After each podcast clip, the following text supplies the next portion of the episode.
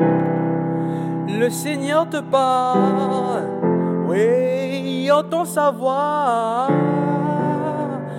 à travers la parole de ça.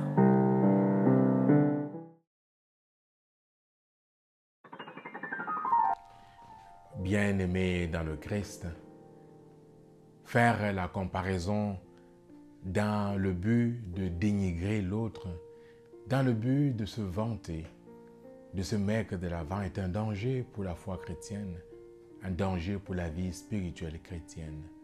Car la véritable comparaison à la manière du Christ provoque chez l'autre une réelle conversion.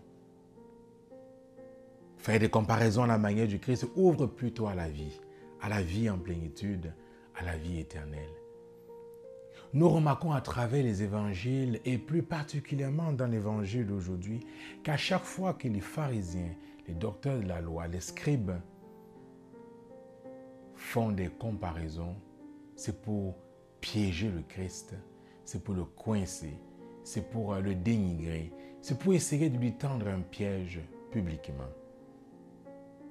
Tandis que le Christ, à chaque fois qu'il emploie cette figure de style, à chaque fois qu'il utilise la comparaison, c'est pour ouvrir à la vie éternelle, c'est pour illustrer le règne de Dieu, le royaume des cieux. C'est pourquoi on le retrouve toujours en train de dire dans les évangiles, le royaume de Dieu est comparable à une de moutarde, est comparable à des est comparable à un maître qui est comparable à un roi qui part en voyage.